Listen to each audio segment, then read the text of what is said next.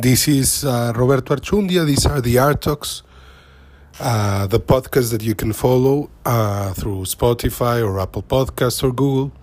Remember, you can also follow me as an artist and news about this podcast in my Instagram account, Art Rap Roberto, A R T R A P R O B E R T O. And uh, we've been talking about modern art. We've been talking about, we're going to start talking little by little about music and literature of the period, things like this. But right now we've been focusing on, uh, for example, um, mostly visual artists. No?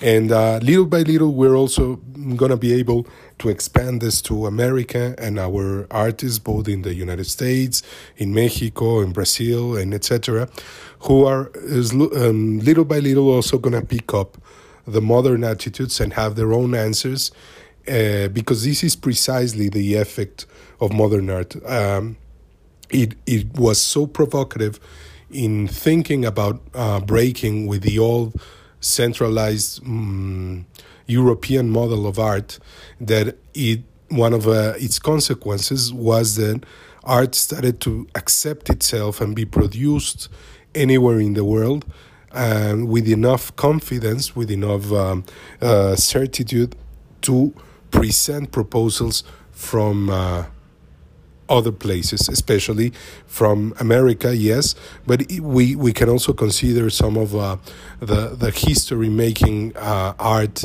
that was coming down from Asia, for example, especially from Russia, but yet there's also uh, Japan and there's also uh, some other countries that we will be considering. But right now we're still in this birth of modern art and some of the avant-gardes.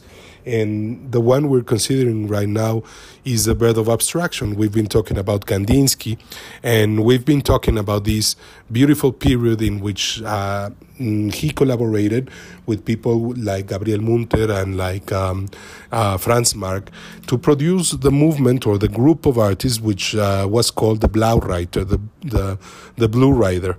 And um, this came from uh, uh, already an, an, an old movement that was called Die Brücke, the bridge a collective um, movement that aimed to unite the concepts of expressionism and the ideas of modernity, if, for example, in Germany and some cities like Dusseldorf and things like this, with the concepts that they were reading about that were coming down from Matisse and this idea of color and um, the unfinished artwork, the idea of um, using Van Gogh's uh, contributions to produce art, for example, the thickness of the painting the, the, the necessity to build yourself as an artist, regardless of the fact whether you studied or not in an academy.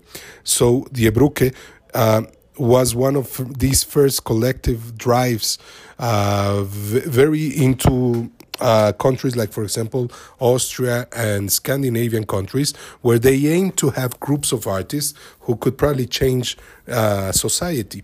They, they, on the one hand, they could get together and live a life and create a city or a town in which they could be self-sufficient and work as artists. This, this always during the 19th century, this was always around. Uh, the idea was always circling around, but by the beginning of the 19 uh, of the 20th century, they actually started to try to build it. And the Brücke was one of these groups that tried it. Later on, probably the Blaue Reiter might have had this idea on the head, because collaboration meant something very important in some countries, uh, whereas in Paris, competition, individuality was much more underlined. If you consider, for example, Paul, Paul Klee, I was telling you some uh, weeks ago how Paul Klee came uh, to work in, in, Tunisia with a French artist called um, and Moilliet, I'm sorry, and with uh, Auguste Macke. Auguste Macke is part of the Expressionist movement, and they they went to Tunisia uh, by the 1914 and transformed their, their work. And one of the things that happened is that Paul Klee radicalized his concepts of color and uh, expression regarding the landscape. At the same time, uh, Kandinsky, at that same period in time, Kandinsky is working with his friends uh, in the Blaue Reiter movement. Now, the Blaue Reiter movement might have had this collective view, but it also presented expositions, it all, they presented books, and they embraced very important new ideas that would be very transcendental in the way modern art works and in the way an avant garde would work. Because, for example, they embraced uh, publications and engraving that is illustrating their publications. Now you have to remember that uh, there was an Academy of Beaux-Arts in every European country. There was the Royal Academy of Arts in England. There was a Beaux-Arts Académie Française, uh, Académie Française des Beaux-Arts in, in France, for example. In Germany, there was the Academy, etc. So one of the things that, that was there there was a rival. This rival was traditional. They would paint historical paintings, they would paint mythologies, they would paint with Renaissance rules. And the new avant garde movements were discussing in creating modern art, they were discussing the academy and stepping away from it, from it. And one of the things the academies did was considering that there was higher art. Higher art would be painting, would be uh, sculpture and architecture. Whereas for artists, anything was acceptable. You could work in engraving, you could work as a drawer, you could sell landscapes, which were the lowest of the gender paint paintings that were produced in the academy, the very cheap ones. So the artists of modern art and the avant garde did not step away from this because these was tools and they were valid both aesthetically and economically and at the same time they might have something that the higher arts and the academies had uh, over, undervalued. And for example, yes, in engraving, you have one of the most interesting means to that in uh, became independent and, a, and, an art of its own, just like drawing that. Instead of simply being a, a way to produce art or a painting, instead of simply being a way to start building your own expression, they turned into techniques by themselves, and they there became there there happened mm, big figures of engraving at the beginning of the 20th century, or great artists that simply became drawing artists. Now, if it was a tool for the avant-garde, it could be used, and therefore, for example, Kandinsky puts out this beautiful book called Sounds, Klänge, and Klänge means some sounds can be written, painted, and heard. And this is what he does with different with a group of poems.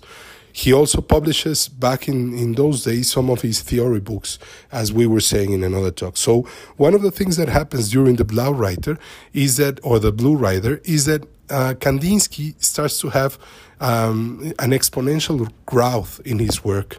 But if you look at the paintings, for example, I don't know, uh, Fugue in 1914, or you look at the Franz Marc paintings, like for example, the Yellow Bull which um, is one of the most extraordinary examples of his work. You could also see the Tyrol, no, the Tyrol. He has uh, the the poor country of the Tyrol that's in the Guggenheim in, and and Franz Marc painted it in 1913. Or you could also see the Tyrol uh, in the, um, in Munich, 1914. And in both paintings, you can see, start to find out that Franz Marc is transforming his work uh, Franz Marc would be an animalist, that is, his mysticism would be symbolized through animals, and he was thinking about uh, the spiritual side of art.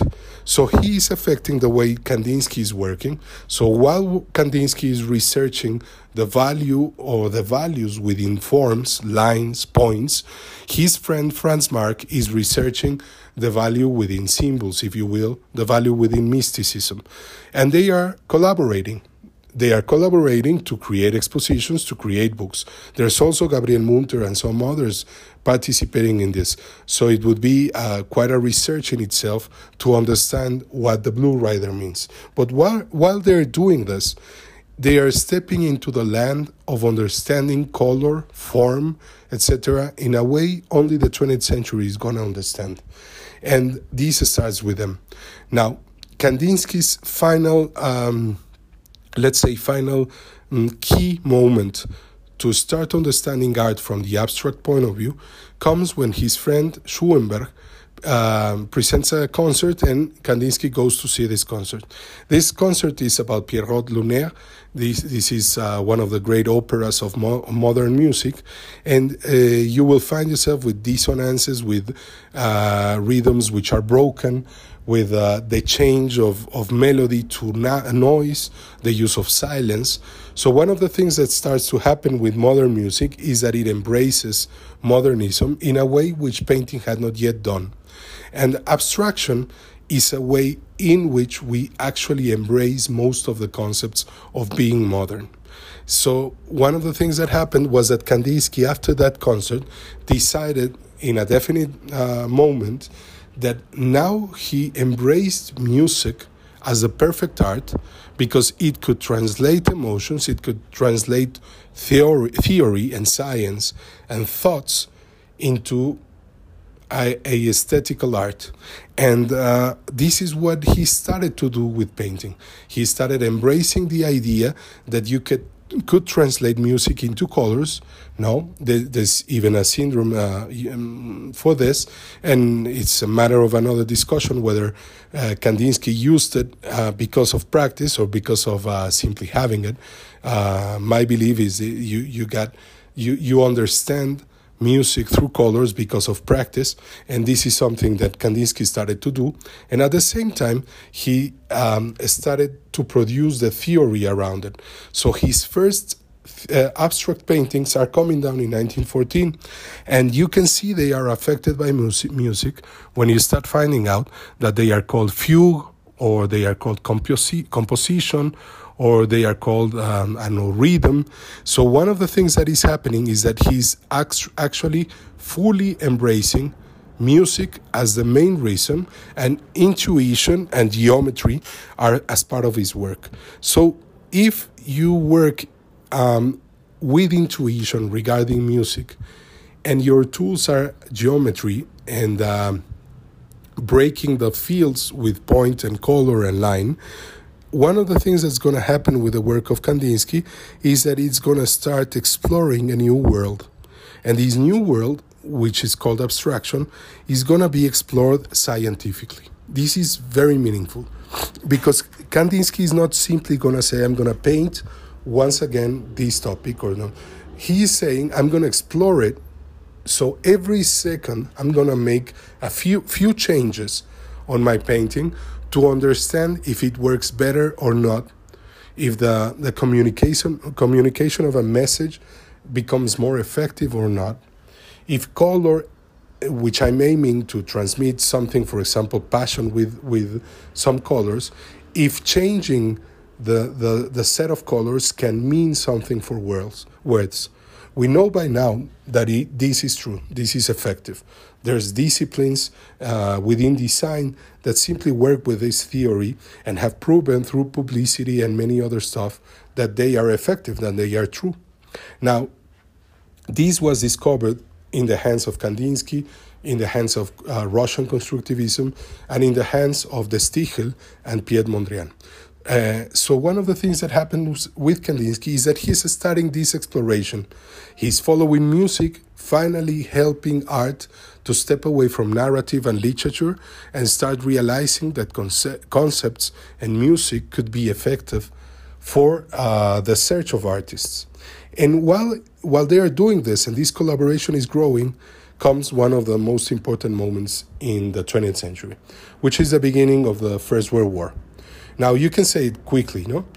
The First World War started, then it affected art, and then came the interwar period, and then the Second World War, and the world was changed. No?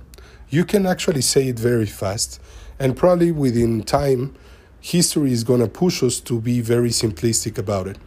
But this was one of the, of the most important and transformative moments in the history of Occidental uh, European life or you could say of the world. Because art, which we, has been rooted to Europe for, long, for a long period, uh, got fully transformed. We had these avant gardes like Cubism and Fauvism and the beginning of abstraction. And we call them now, the, at the beginning of the century, we refer to them as the heroic avant gardes.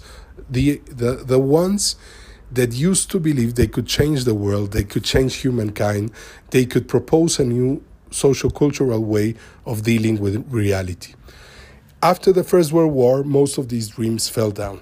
It is said, as according to, for example, uh, Politics and, and Artists, no, no, Painters and Politics is the name of a book published by Else, uh, by Theda Shapiro and Elsevier back in 1979. It is said that, uh, for example, the Germans that went to war and the artists, the German artists that went to war, were lost in a proportion of five to seven out of every 10 artists that went into the war never came back.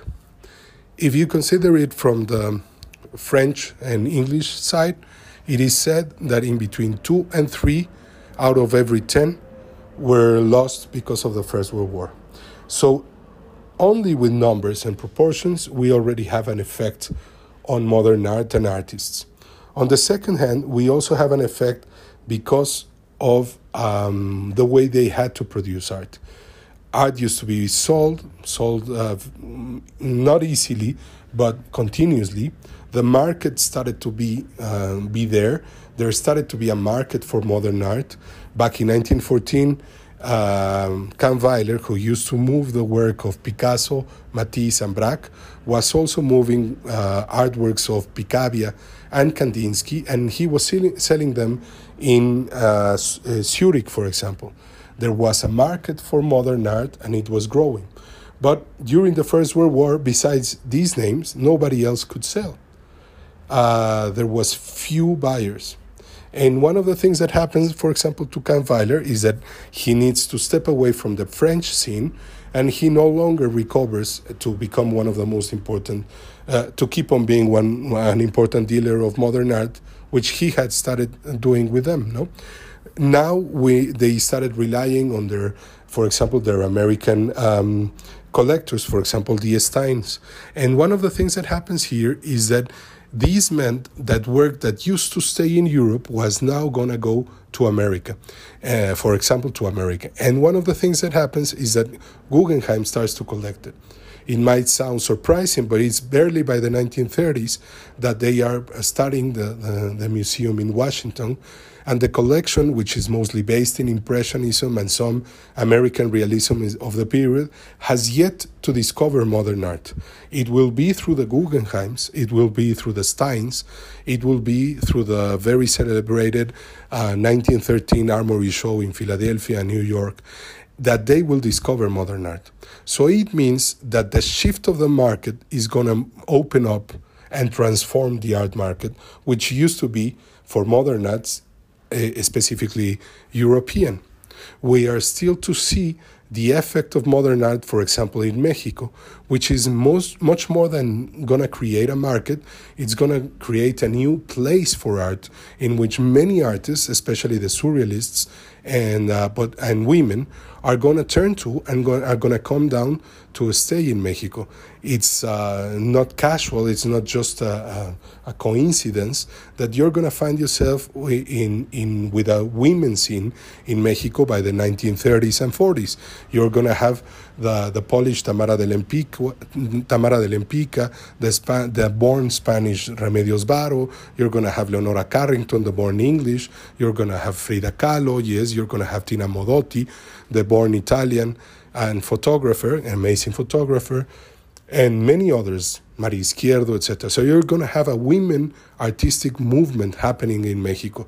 This is not simply uh, because it happened, no? It's because the art that was starting to look to Mexico is going to have certain revolutionary values that we will need to discuss. And at the same time, the American market is going to be embracing, for example, since the 1914s and something like this, for example, Francis Picabia, and little by little, Picasso and others. So the art markets are going to shift from Europe towards the United States uh, during the First World War and much more during the interwar period, and then definitely during uh, the Second World War. Now, while this is going on, Kandinsky, for example, faces himself in a moment of expansion, in a moment of theoretical, uh, mm, let's say, th- theoretical conclusion, when he's being solid, when he's publishing his books, they find themselves in the First World War. Franz Marc, his great friend, his great collaborator of the period, he's going to die in the First World War. August Macke is not going to come out of the, uh, the First World War, and the same, uh, and Paul Klee is going to left be left by himself in this idea of collaboration. Many artists, and for example, Guillaume Apollinaire, the enormous um, French poet who had been so important for Picasso and the development of Cubism, and then so important for the inspiration of the Surrealist poets, he and many other poets, also the, the Dadaists and the Futurists. One of the things that uh, that's going to happen is that he's going to die by the end of the war, around 1918. Though he doesn't die directly from one uh, a wound, he does die during the process of the First World War. So art is going to be fully changed. We will start next talk by realizing this, uh, realizing the effect of the First World War in the artists and others, because it will help us, it will allow us to understand how come we're going to be able to talk now about Siqueiros and Diego Rivera, for example, as meaningful artists both on the both on the side of America and in Europe. How come we're going to be able to transform art? Because it widens. And one of the things that widens is the abstract ideas that were born with Kandinsky and that by the 1920s are going to be everywhere. If we keep on going with Kandinsky, we're going to re- realize that his enormous, generous period in between 1920 and 1944, when he dies before the end of the Second World War, um, will be the expansion of his ideas. He will collaborate not only with the Soviet regime in a certain moment by trying to build art schools, but also with Germany when he's going to build uh, the Bauhaus together with Walter Gropius and Paul Klee. And his ideas will find ever, ever increasing, ever expansive. So, next talk, we will close the topic on Kandinsky, but at the same time, we will open up our talks on many other nationalities. So, cheers. Keep on following.